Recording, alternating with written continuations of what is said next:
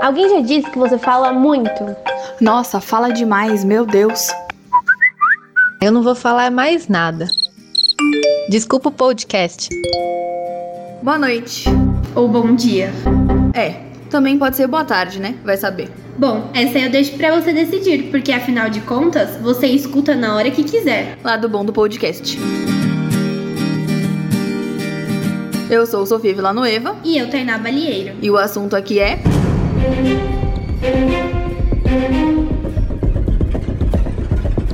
Tensão pré-menstrual.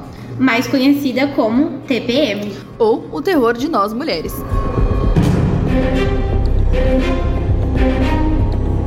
Mas fica de boa aí porque o papo aqui vai ser bem tranquilo. Ou não, né? Afinal de contas, na TPM temos os nossos altos e baixos e os sentimentos ficam à flor da pele. Pelo amor de Deus, né, Tainá? E você espanta a galera. Vamos com calma do início, vai. Ai, beleza. Para os leigos de plantão, a TPM é o período que antecede a menstruação, aproximadamente uma semana antes, e pode desaparecer já no primeiro dia de fluxo menstrual. Ou, em alguns casos, somente com o fim do fluxo, mas são raras as mulheres que passam por isso. Agora eu te pergunto, você aí que está me ouvindo, sabe qual a principal causa da TPM?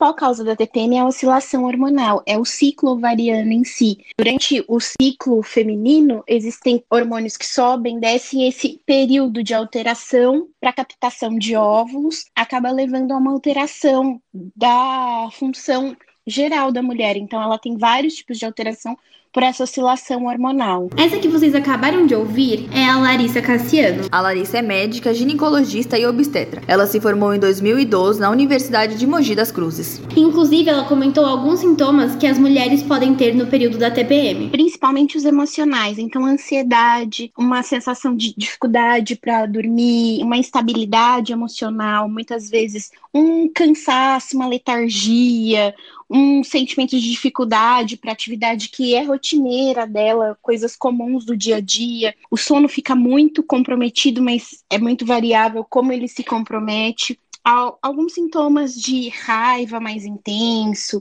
uma irritabilidade que ficam mais intensos.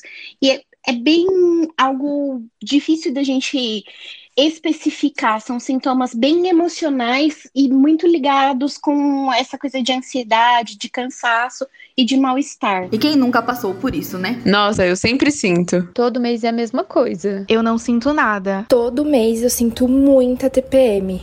Você ouviu isso aí, Sofia? Teve gente aí que disse que não tem TPM. Essa informação procede, viu, Tainá? E a Larissa, inclusive, falou um pouquinho dessas mulheres que não sentem nada. Tem várias mulheres que não têm nenhum tipo de sintoma e não existe uma causa específica para os sintomas. A gente não tem um gatilho para algumas mulheres terem sintomas e outras mulheres não terem sintomas. É muito variável, é muito pessoal. Algumas mulheres passam uma fase longa da vida sem não não ter nenhum sintoma pré-menstrual e outras desde a adolescência têm sintoma com muita frequência. São as famosas sortudas, podemos dizer assim. Exatamente, isso que eu ia falar, pura sorte. Quem me dera não sentir nada, não ficar triste, chorar horrores e dois minutos depois estar por aí cuspindo fogo. Eu sou que nem você na TPM, mas também fico sensível e os meus sentimentos ficam à flor da pele. A gente conversou com várias meninas e durante essas nossas conversas a gente chegou à conclusão que tem dois tipos de mulheres na TPM. A agressiva é que se estressa com qualquer coisa, igual a Bruna Nies, de 22 anos, e que atualmente tem um Instagram incrível que fala sobre moda. Então eu fico muito estressada, muito, extremamente, assim, de qualquer coisinha me irrita, eu grito, eu, assim, meio que perco o controle, sabe? E tirando esses dias da TPM, eu sou totalmente normal. Eu não surto, não fico brava com nada, não me estresso. Mas quando eu tô na semana da TPM, tudo me estressa, tudo, qualquer coisinha, assim. Me chamou meu nome e já fico estressada. E também tem aquelas que são mais sensíveis, que muitas vezes choram por tudo. Como a Viviana Peçanha, de 22 anos, que é produtora de conteúdo. Eu fico muito sensível, eu também fico muito carente e muito intensa. Então, às vezes eu tô rindo muito, aí isso é algo que acontece que eu fico triste, eu fico muito triste, sabe assim? Já a estudante de jornalismo, Beatriz Mirelli, de 19 anos, faz parte do time das meninas que se estressam com mais facilidade. Tem gente que fala que chora muito, que fica muito sensível. Eu não sinto tanto isso, que eu mais percebo é que eu fico irritada facilmente. E aí acaba que pequenas coisas, tipo, da faculdade, do trabalho, que eu lidaria melhor em outras épocas, acaba se intensificando nesse período e também fome insaciável. Parece que toda hora eu quero comer, acabei de comer, quero comer mais, principalmente doce. Já que a gente tá falando de irritabilidade na TPM, é uma ótima hora pra gente mandar um recado para aqueles homens, né? Quando a mulher está de TPM, até quando? Você tá certo ou você tá errado? É exatamente isso. Nosso amigo Luiz aqui concluiu a minha linha de raciocínio. Agora eu fiquei curiosa aqui. O que, que você faz quando tá de TPM? Além de me entupir de chocolate, que nem a Beatriz Mirelli, atacar na comida, Só come essa garota, meu pai. Além disso, o que você faz? Nada, eu acho que eu fico reclamando da vida, comendo, como mais que o normal, e aí eu uso de desculpa que eu estou de TPM. E você, o que, que você faz nesse período, Tainá?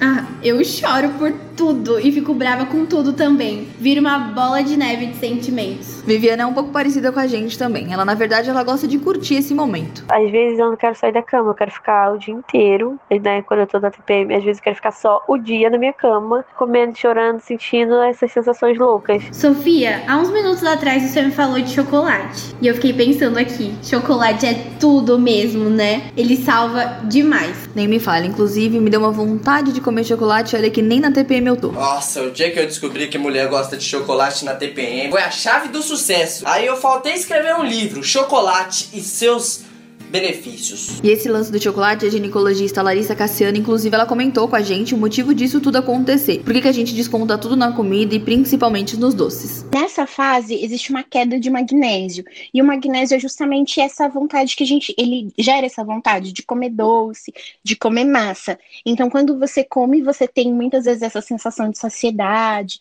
melhora um pouco a ansiedade. Além disso, principalmente o chocolate, ele tem endorfina. Então, ele dá essa sensação de emoção, ele dá essa sensação que acaba aliviando os sintomas da TPM. A Beatriz, além de atacar nos doces, ela também aproveita para se cuidar e, claro, fazer o famoso skincare. Então, às vezes a minha autoestima fica muito baixa na TPM, né? E aí eu sempre procuro assim me cuidar mais nesse período, me arrumo toda, é, faço skincare, tiro uma foto pra dar uma melhorada. Ou às vezes, dependendo do mês, eu só curto o momento, sabe? Eu entendo que é só um período que já já vai passar. Então eu fico, ah, já que eu tô irritada, eu tô triste, eu vou lá, assisto um filme. Mais triste ainda, eu gosto de curtir isso. Eu sou um pouco parecida com a Bia também. Eu gosto de curtir esse momento, me cuidando um pouquinho mais. Igual a Viviana disse um pouco antes, eu gosto de curtir o momento também, mas eu costumo aproveitar vendo uns filmes e ouvindo umas músicas tristes. A Larissa compartilhou algumas dicas aqui com a gente para amenizar os sintomas do TPM e óbvio que vamos compartilhar com vocês também. Acho que as coisas mais práticas, assim, que não envolvem medicação, que não envolvem nada de terapia, são atividade física para melhorar essa oscilação hormonal. A atividade física ajuda bastante. A acupuntura, que embora tenha um acompanhamento médico, não é um procedimento invasivo, mas ela também tem um auxílio muito grande para esses sintomas. Pilates e fisioterapia focados em exercício abdominal, nesse tipo de movimentação mais leve também ajudam. Eu já até anotei aqui, porque eu vou te falar. Eu sou dessas que começa a fazer academia, vai andar na praia, logo depois eu desisto de praticar qualquer tipo de atividade física. E sabendo que isso também ajuda nesses momentos de TPM, já é um incentivo aí pra gente não desistir. Eu sou do time acupuntura. Acho que ajuda muito, não só na TPM, mas em outros aspectos também. A Beatriz Mirelli confessa que é uma briga para ela ir pra academia e que a preguiça muitas vezes ganha da prática. Atividade física é uma coisa que eu reluto bastante. Agora na quarentena eu tava pensando em começar, mas eu tenho muita preguiça. Mas é uma coisa que já me indicaram em relação à menstruação, em TPM, enfim. A Viviana é diferente, já costuma praticar atividades físicas e, inclusive, até sente melhorias no período de TPM. Atividade física eu faço às vezes e eu percebo que realmente quando eu tô fazendo, minha TPM melhora muito, mesmo. Ah, e também a alimentação. Quando eu consigo fazer essas duas coisas, nossa, é ótimo. Eu nem sinto a TPM, na verdade. E você, Tainá, pratica alguma atividade física? Ih, acho que a gente pode falar disso outro dia, né? Bom, acho que o episódio de hoje é isso. E aí, curtiu o nosso podcast? Eu espero que sim. E não se esqueça que tem mais episódios vindo por aí. Nesse episódio contamos com a participação de Beatriz Mirelli, Bruna Nies, Viviana Peçanha e a ginecologista Larissa Cassiano.